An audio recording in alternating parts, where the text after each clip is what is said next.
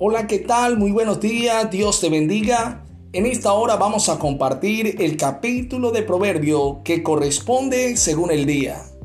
Proverbios capítulo 2. Excelencia de la sabiduría.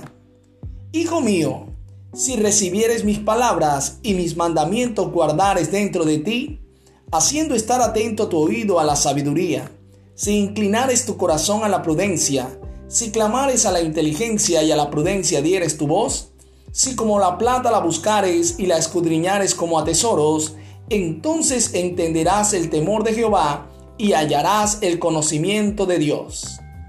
Porque Jehová da la sabiduría y de su boca viene el conocimiento y la inteligencia. Él provee de sana sabiduría a los rectos. Es escudo a los que caminan rectamente. Él es el que guarda las veredas del juicio y preserva el camino de sus santos. Entonces entenderás justicia, juicio y equidad y todo buen camino. Cuando la sabiduría entrare en tu corazón y la ciencia fuere grata a tu alma, la discreción te guardará, te preservará la inteligencia, para librarte del mal camino, de los hombres que hablan perversidades, que dejan los caminos derechos para andar por sendas tenebrosas, que se alegran haciendo el mal, que se huelgan en las perversidades del vicio, cuyas veredas son torcidas y torcidos sus caminos.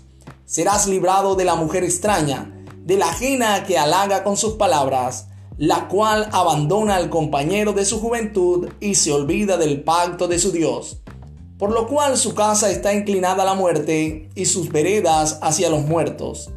Todos los que a ella se lleguen no volverán ni seguirán otra vez los senderos de la vida. Así andarás por el camino de los buenos y seguirás las veredas de los justos, porque los rectos habitarán la tierra y los perfectos permanecerán en ella.